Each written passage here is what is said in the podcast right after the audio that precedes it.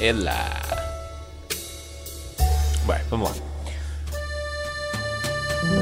Uh, entretanto, o quarto hotel parece rigorosamente igual ao teu outro quarto hotel. Quarto, é mais um quarto hotel, João Marinheiro. É mais um quarto hotel. Não é, não é, é, igual. não é da mesma cadeia. É, mas tem um fundo uh, Versailles. Tem. Versailles. Tem não é? sempre um tem sempre assim um fundo Versailles. Eu também, eu É, também me tem coloco sempre- sempre, aqui, na, é, porque depois tem do outro lado aquele que não vês, tem sempre Não, uma tem, tem secretária. um ar. uh, Tem assim um aspecto elegante, sabes? Tem, um- tem um aspecto elegante. Pronto, é para dar. uh, Neste caso Para dar padrão. é mais um quarto hotel, mas agora em Budapeste, portanto. Exatamente. Estás um expert em quartos de hotéis europeus. Vamos à palma síncrona? Vai, vai correr bem. 3, 2, 1. Desculpa, Marco. Quase. Bem, vamos lá. Mais uma vez o Marco não está, não é? Mais uma vez. Marco desaparecido em combate. A resistência na noite. Cá estamos.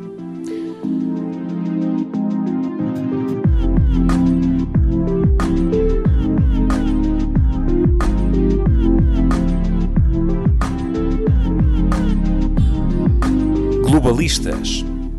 E assim voltamos, Filipe, mais uma vez à distância, tu encafuado num hotel, sabe-se lá onde?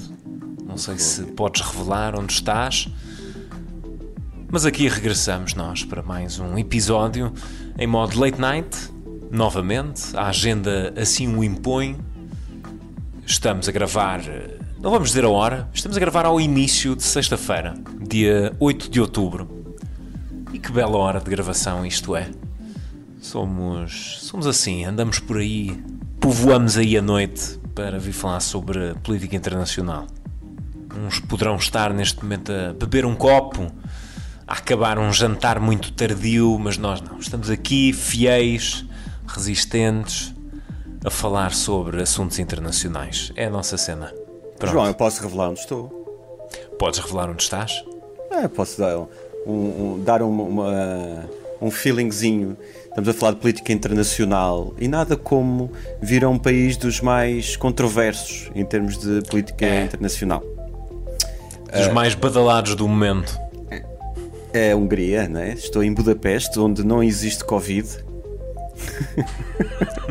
Já houve aqui uma sessão de globalistas onde também deste o teu testemunho sobre não existir Covid na Hungria. Sim, sim, sim. Na Hungria- E foi numa fase um bocado mais crítica da pandemia. Não existe Covid na Hungria. Ehm, Não existem máscaras. Eh, As pessoas estão na rua. Não existem, não existem restrições. Covid acabou. Não há, Na não há. Covid. Aqui não há Covid. Desapareceu.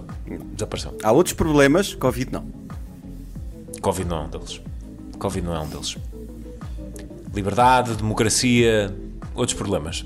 Ah, não há Covid, não há liberdade, não há democracia. Tinha verdade. É isso.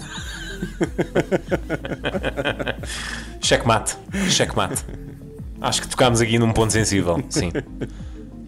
Acho, acho que fica um resumo. Fica um resumo da Hungria neste Podemos momento. explorar depois, mais tarde. Para a semana, Sim, se calhar. exatamente. Desenvolvemos. Vamos desenvolver. Temos muita coisa para dizer sobre isso.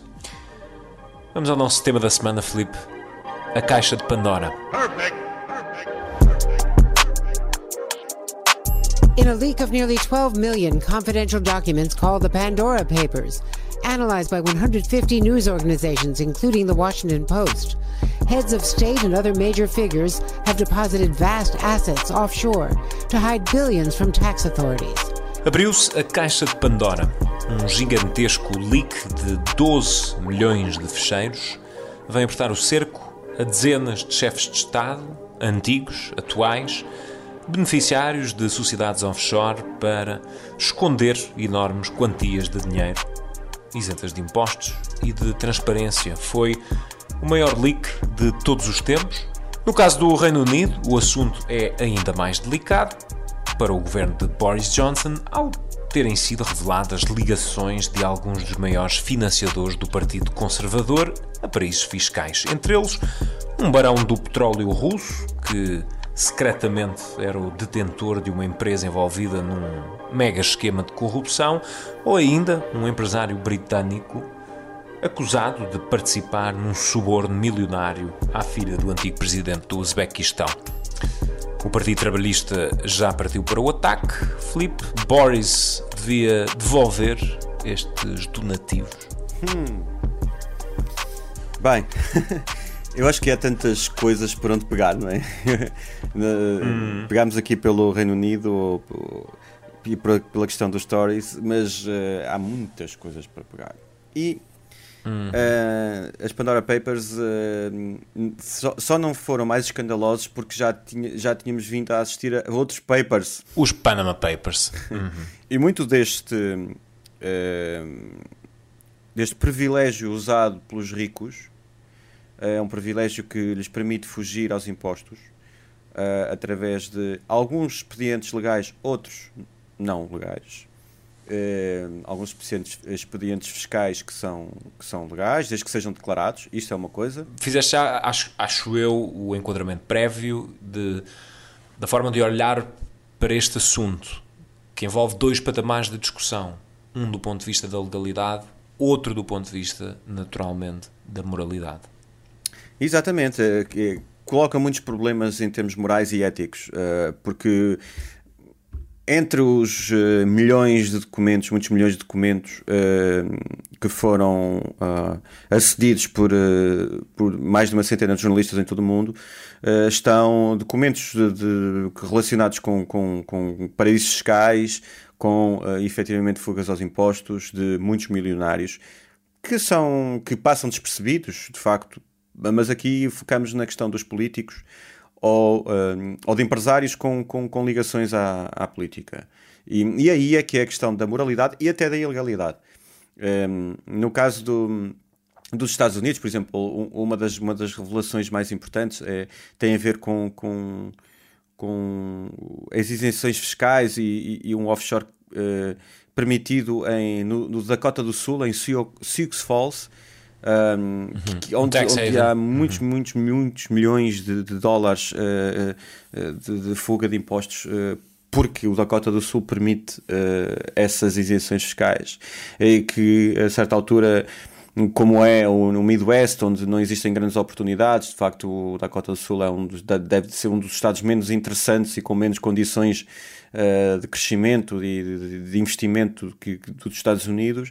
Uh, os legisladores pensaram que isso poderia trazer empregos, mas isso não, não, não, não é verdade, não é? quer dizer, é, é apenas uma, uma, uma forma de, de, de, por exemplo, algumas, alguns destes uh, milionários ou, ou até pessoas ligadas à política que tinham as suas contas por exemplo, no Belize ou nas Bahamas, até já preferiram ir para o Dakota do Sul, porque lá a, a situação é mais favorável. Mas, mas, mas aqui há, há ramificações enormes, como por exemplo o rei da Jordânia, eh, ou um, o presidente da Ucrânia, ou o, hum. outras, ou, outros primeiro-ministros do Checo. Uh, enfim, há, há, o círculo próximo de Vladimir Putin, mais uma vez. Uma das suas amantes, complicado. por exemplo, uh, que também se diz que tem uma grande mansão em Monte Carlo, uh, mas um, ehm, no caso do, do, do, Reino Unido, como perguntaste, uh, uh, tem a ver com pelo menos 34 deputados que foram um, ehm, financiados por esse oligarca russo que, que, tem, sido, tem estado no, nas teias da corrupção. E... e... do lado de Boris Johnson, o, o maior financiador da, da sua campanha para primeiro-ministro, que foi este empresário que se viu envolvido numa operação financeira que, eh, em último caso, era efetivamente um suborno, uma, uma, uma operação com uma empresa sueca de telecomunicações.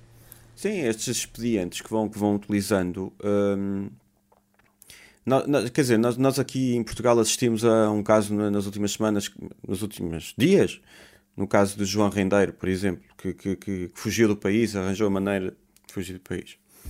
Uh, isso só é permitido porque ele estudou todas as soluções e, e, encontrou os vazios legais para, de, para se ausentar do país, apesar de ir informando ir informando a justiça, não é?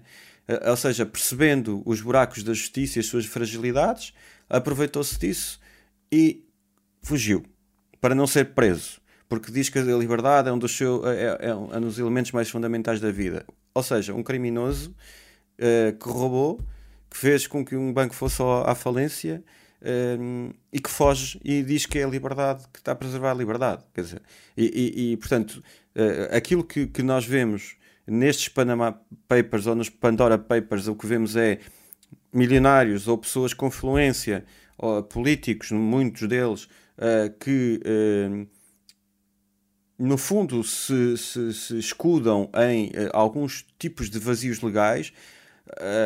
e aí recorrem muitas das empresas que fazem essa intermediação e que são especializadas nisso para furar as regras que existem a nível mundial, são especialistas no fundo nessa área.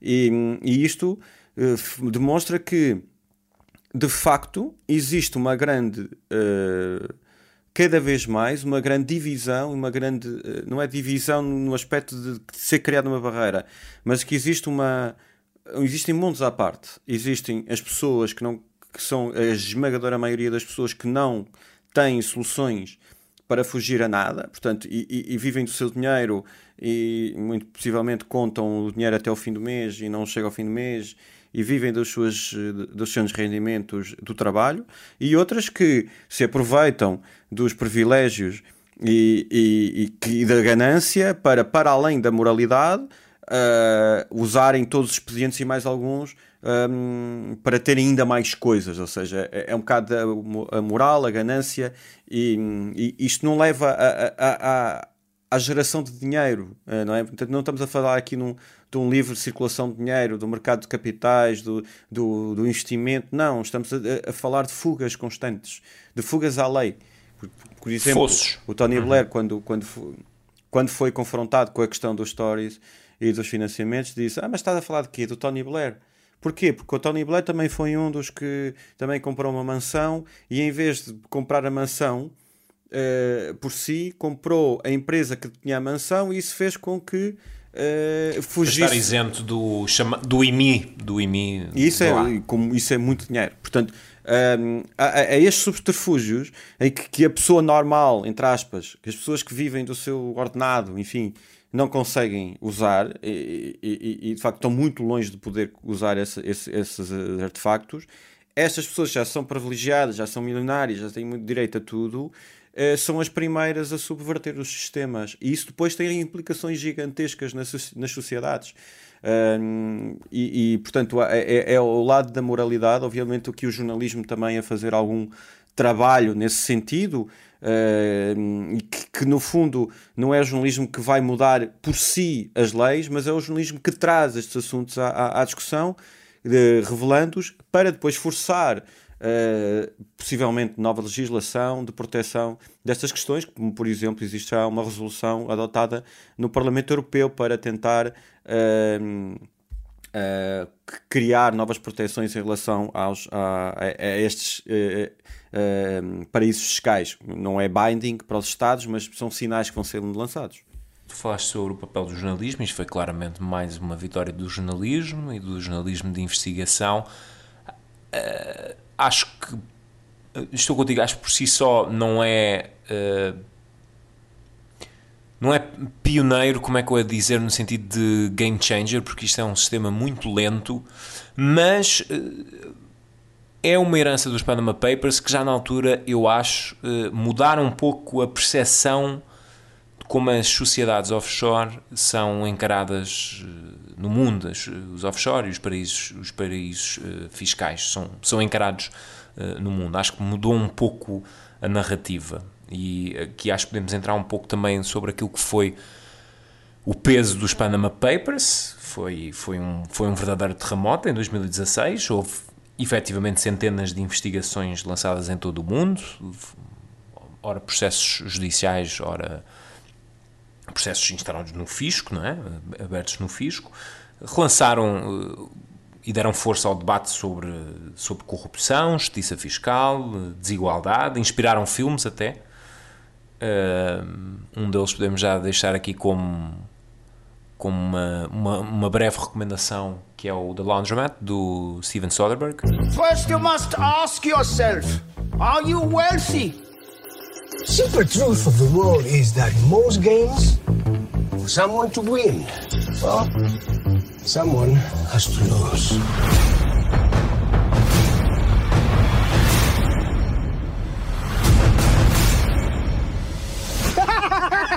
Where the fuck is my money? Most of the time, we don't even know.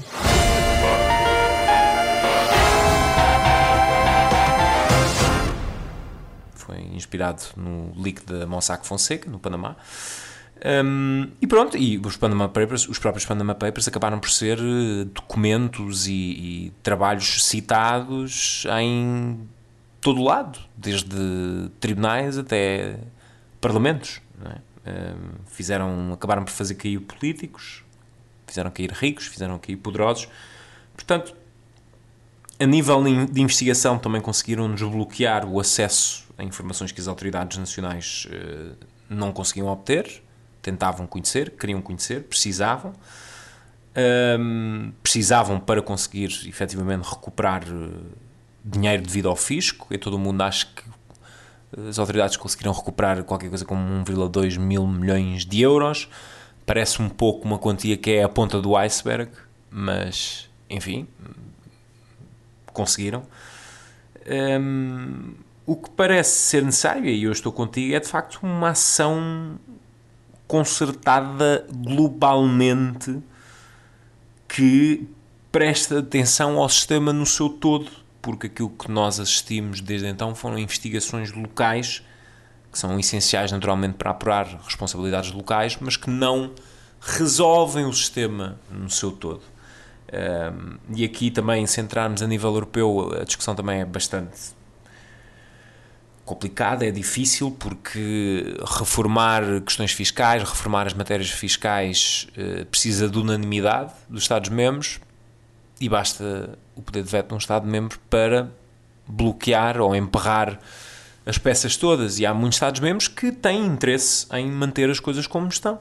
Há muito, muito país da União Europeia que tem interesse em, em manter as coisas como, como estão, a começar pela, pela Irlanda, por exemplo ou até a Hungria, onde tu estás, são, são, são dois exemplos de, de, são dois casos de resistência a essas, essas grandes reformas fiscais. Sim, deixa-me só dizer, eu concordo contigo no, no que estás a dizer, e, e, e, acho que é sempre um processo muito complexo. Uh, um, uhum. a nível legislativo e, e, então a nível mundial haverá sempre, acho eu, haverá sempre paraísos fiscais, haverá sempre formas de fugir, uh, mas um, se as grandes economias quiserem apertar o cerco, pelo menos vai ser mais difícil, porque os milionários vêm dos grandes países, dos países destes, destes países.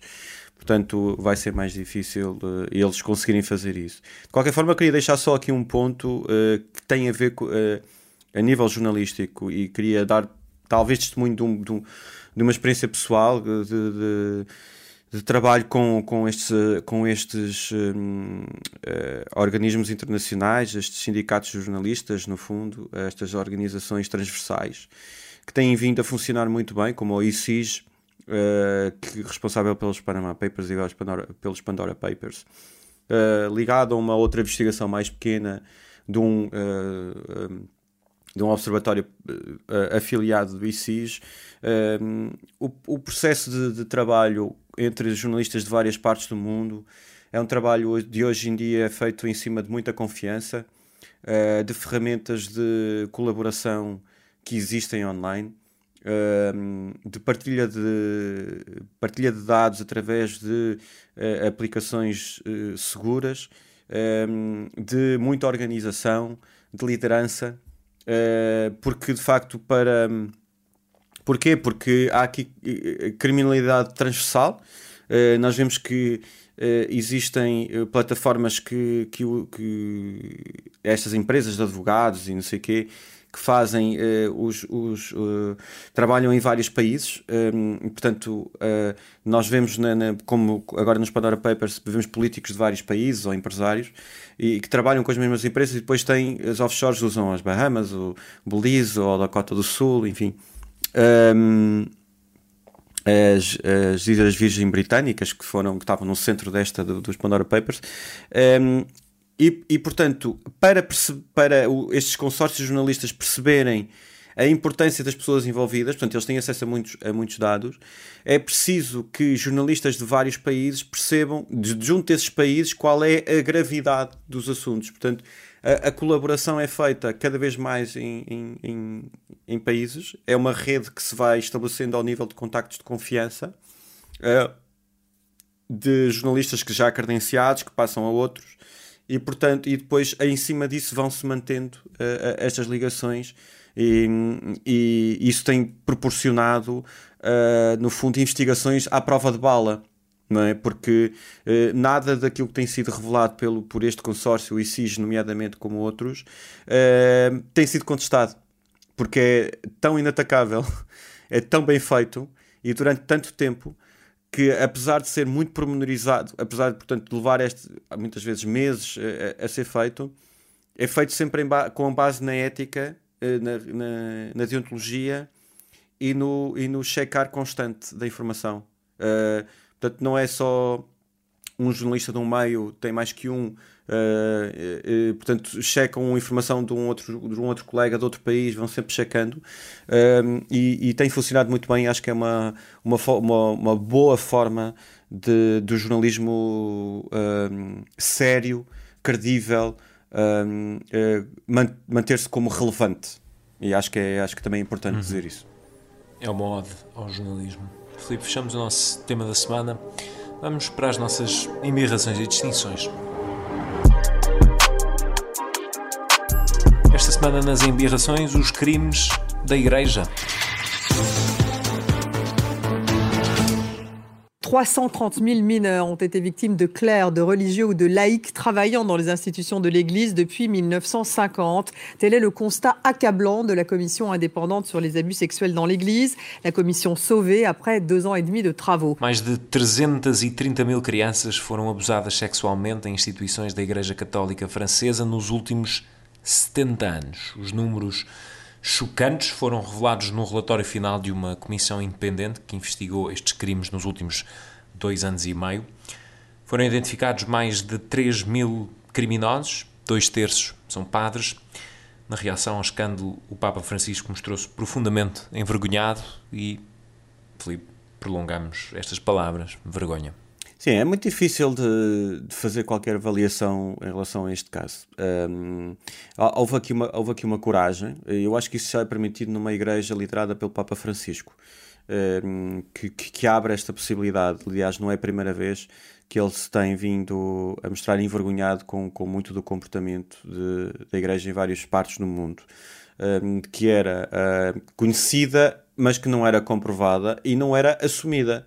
Um, acho que para que a igreja possa passar para uma, uma fase seguinte uh, de um comportamento mais uh, exemplar, que é isso que se pede, acho que de, de, de, de qualquer igreja, nomeadamente a Igreja Católica, um, só pode começar essa conversa a partir do momento em que admitir os seus erros. E, e neste caso, um, nós, por exemplo, falámos há umas semanas do Canadá, não é? Uh, e, e, agora estamos a falar aqui de França. Uh, neste caso é muito recente. Uh, portanto, é. Eu, eu, sinceramente eu acho que. investigação foi até 2020. Eu acho que. Porque é que isto é muito, muito chocante? por causa dos valores que a Igreja pretende passar e passa, não é? Isto leva ao ceticismo e à descrença. Descrença no seu sentido total, não é? Porque descrença na Igreja como, como no limite, nem descrença uh, em Deus ou em Jesus Cristo, não é? Portanto, uh, na próprios fundamentos da Igreja, quer dizer, se uma pessoa acredita na Igreja e, nos, e os padres como sendo representantes uh, da Igreja um, e sabendo que os padres devem ser castos, devem ser enfim, eh, mensageiros da palavra do Senhor, e, enfim, uma série de, há uma série de uma carga de, de responsabilidade enorme. Como, como é que alguém assim pode cometer tanto, tamanho, tamanho pecado, no fundo? Portanto, usando, usando a, a, as mesmas palavras que a Igreja professa. Portanto, um, para mim é muito eu, eu, eu devo dizer sou, sou, católico de formação, não sou há vários, muitos anos, não sou católico daqueles, não sou católico praticante, como se diz, não é? Mas, um, mas portanto tenho formação católica e para mim isto é muito inquietante. Uh, que, que haja este tipo de comportamentos uh, que nós sabemos que existem, uh, mas que hoje em dia são patentes. E acho que, pelo menos, aquilo que, que, que me parece é que é importante que, que, que se façam investigações sérias, como fez aqui, um, neste caso, a França, ter esta honestidade de, de ir a fundo, de apresentar um relatório uh, sério, credível, uh, e isso só eu acho que é, é injetado e é, e, e, e é aprovado por, por causa de uma, de uma postura que o Papa Francisco traz de, de maior honestidade e e de e no fundo de maior simplicidade e de perceber que a Igreja de facto como, como instituição tem muitas fragilidades um, mas que pode ser melhor e só pode ser melhor se, se admitir os seus erros. Agora não pode é continuar com estes comportamentos. Uma nota adicional porque, para lá porque isto são revelações tenebrosas. Um, grande parte dos crimes foram investigados já prescreveram. Muitas das vítimas já morreram. Um, só duas dezenas de crimes é que ainda podem ser punidos judicialmente. E isto é, também é o, é o outro lado do desolador, porque significa que as vítimas nunca conseguiram encontrar justiça, encontrar paz, depois de tudo o que acabaram por sofrer, às mãos de instituições e de figuras que eram legalmente e moralmente uh, responsáveis por elas.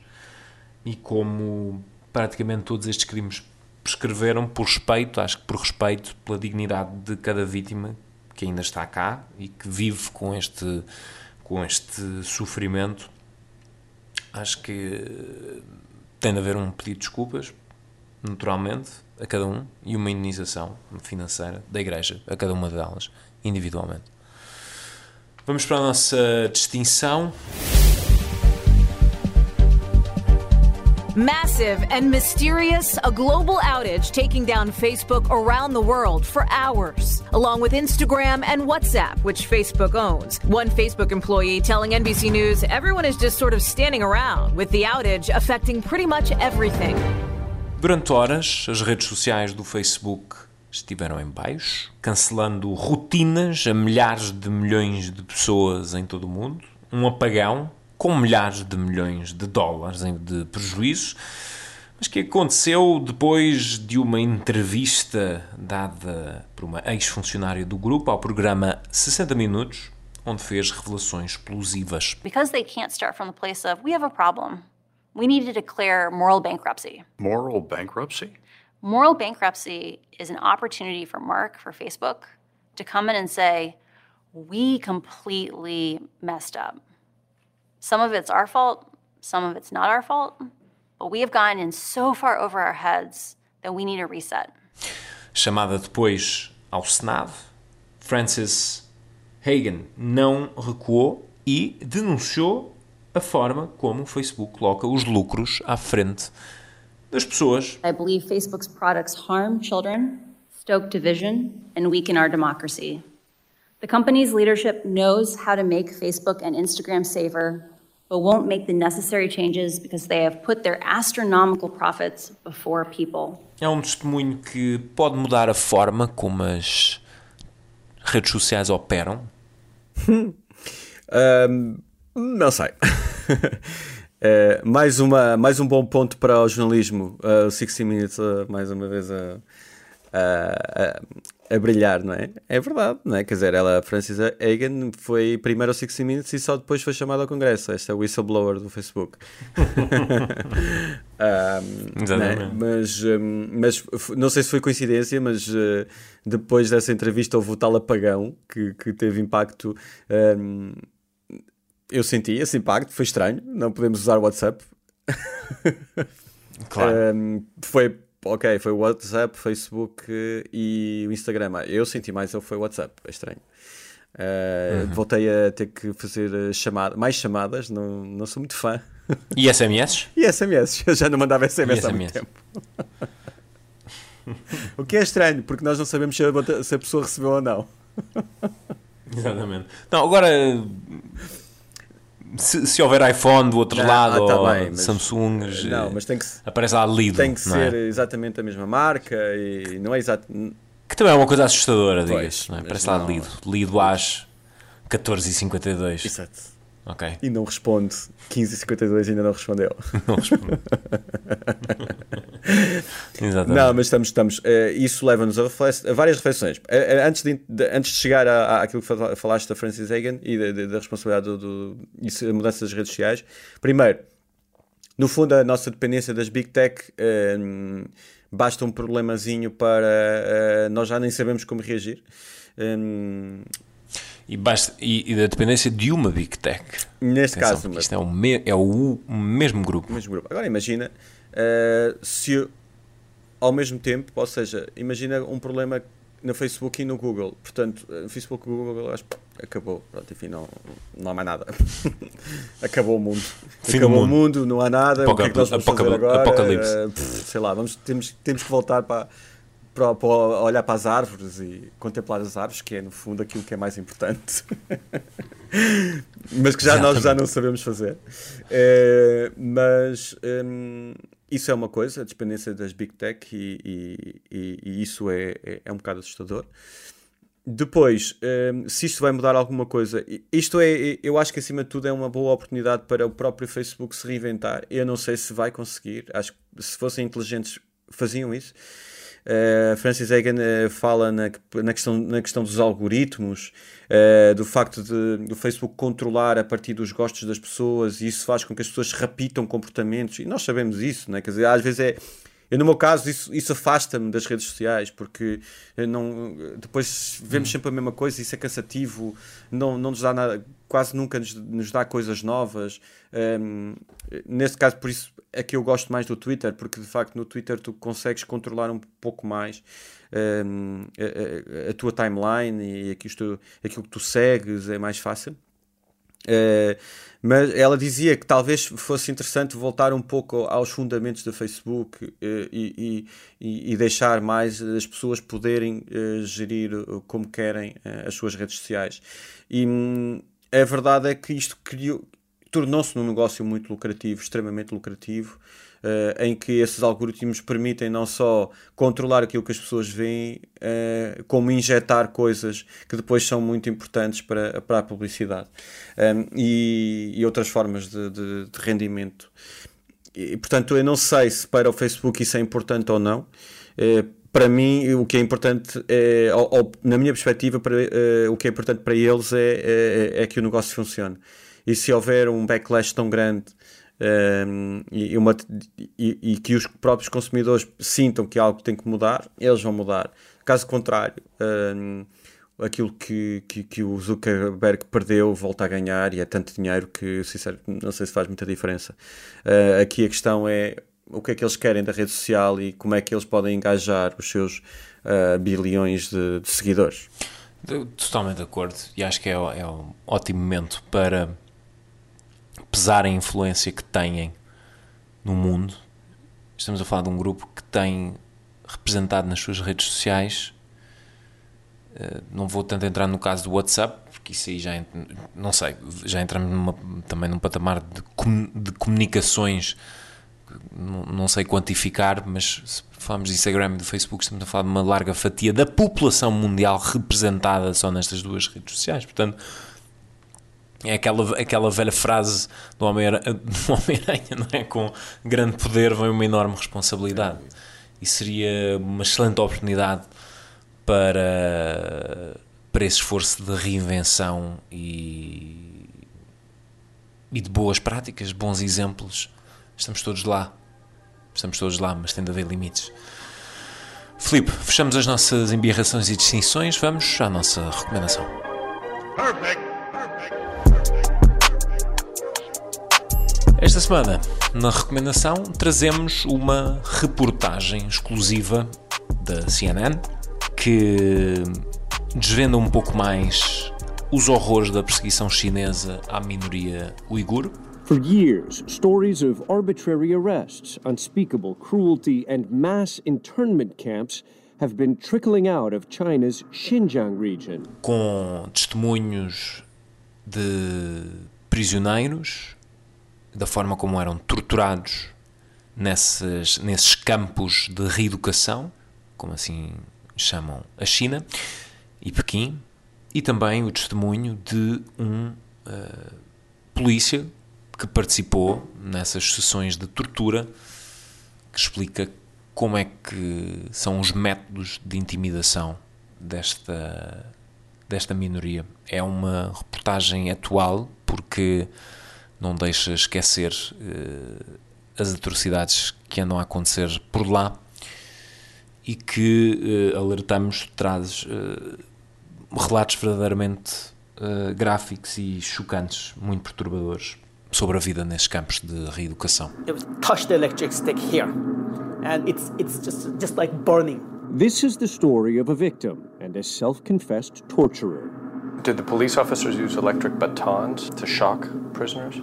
Yeah. Yes. Everyone uses different methods. Filipe, não sei se tens uns apontamentos a dar sobre esta reportagem. Não, João, porque eu não a vi. Mas tenho uma, uma sugestão. Mas convido-te a Mas ver. tenho uma sugestão que é a seguinte: Uhum. o Marco António não está cá hoje, mas eu sei que ele queria fazer uma sugestão. Portanto, Marco, agora a sugestão é tua. Ora, pois muito bem, a partir da sala de edição, a minha sugestão é a seguinte: Jon Stewart está de volta à televisão. My name's Jon Stewart. I've been away from television for some time. This is what I look like now. We're talking about this country. What's okay, what isn't? What are the priorities? That has to change or nothing will change.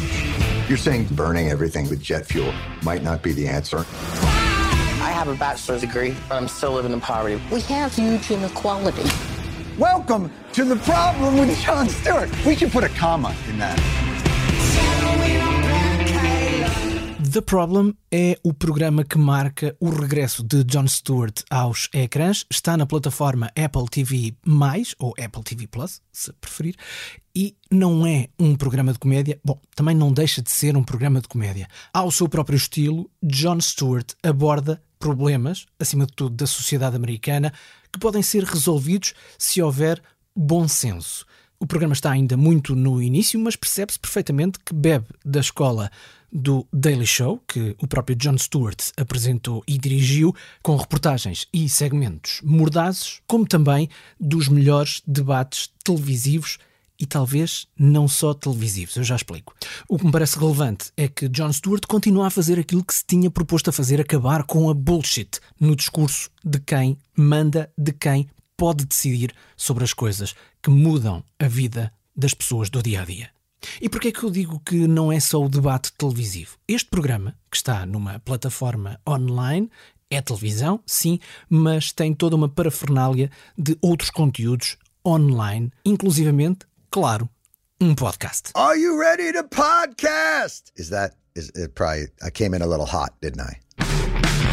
Jon Stewart não era podcaster, agora também já é um de nós, porque cada episódio do programa de televisão The Problem tem outros conteúdos associados com conversas mais alargadas e até outros convidados, por exemplo, elementos da própria equipa que produz o programa, chamados a dar opinião sobre os problemas que querem ajudar a resolver. Por cá, podcasts que são só o som dos programas de televisão, mas sem imagem. Bom, disse há muito. Podcasts que complementam os conteúdos em televisão eh, são muito mais raros. Assim, de repente, só estou a lembrar-me de um chamado Destino Europa, de dois jornalistas portugueses que andam por aí a fazer reportagem por vários países do mundo. Um deles acho que até está na Hungria. Bom, mas não interessa. O regresso de Jon Stewart é sempre uma boa notícia porque há por aí muita bullshit para denunciar. Why would I go back to a visual medium? I could have done a podcast. no meio visual, a televisão, mas também em podcast. The Problem é a minha sugestão. Ótima sugestão. Ficamos assim com um final de podcast com duas recomendações. Espero que, que apreciem as nossas sugestões desta, desta semana. Filipe, voltaremos a encontrar-nos tu noutra geografia no próximo. Prometo que vou tentar surpreender. Uh, vou, vou tentar estar num outro e local. se calhar com coisas para dizer e se calhar com coisas para dizer sobre a tua passagem pela Hungria. E por esse outro país. Aliada a grandes desenvolvimentos também a nível europeu, na Polónia, sobretudo. Vamos falar um pouco mais sobre isso, eventualmente, no próximo podcast. Um grande abraço.